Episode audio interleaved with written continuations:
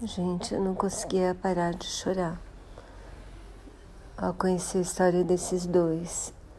O Abraham, na verdade, eu não entendi muito bem de que país ele era, mas quando os alemães chegaram na cidade onde ele morava, a família dele foi expulsa para um gueto, de um gueto foram para outro gueto, depois foram para Auschwitz Lá entraram na seleção, né?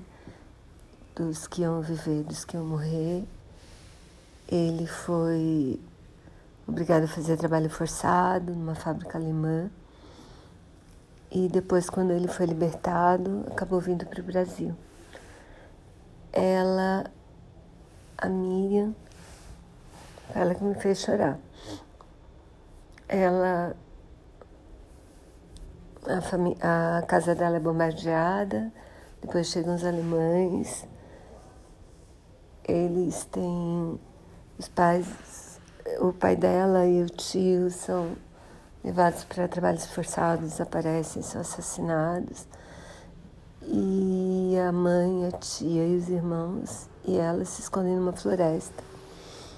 E ela saía da floresta todos os dias para esmalar comida. E, bom, gente, é muita tragédia, sabe? E ela acaba vindo parar no Brasil também. Gente, são coisas que a gente precisa saber mesmo, sabe? Essa coisa do Holocausto. A gente precisa saber para que isso não aconteça mais. Que horror. Que horror.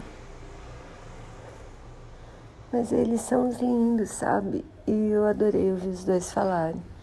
Eu acho que é imperdível. Não dá para perder. Muito incrível mesmo.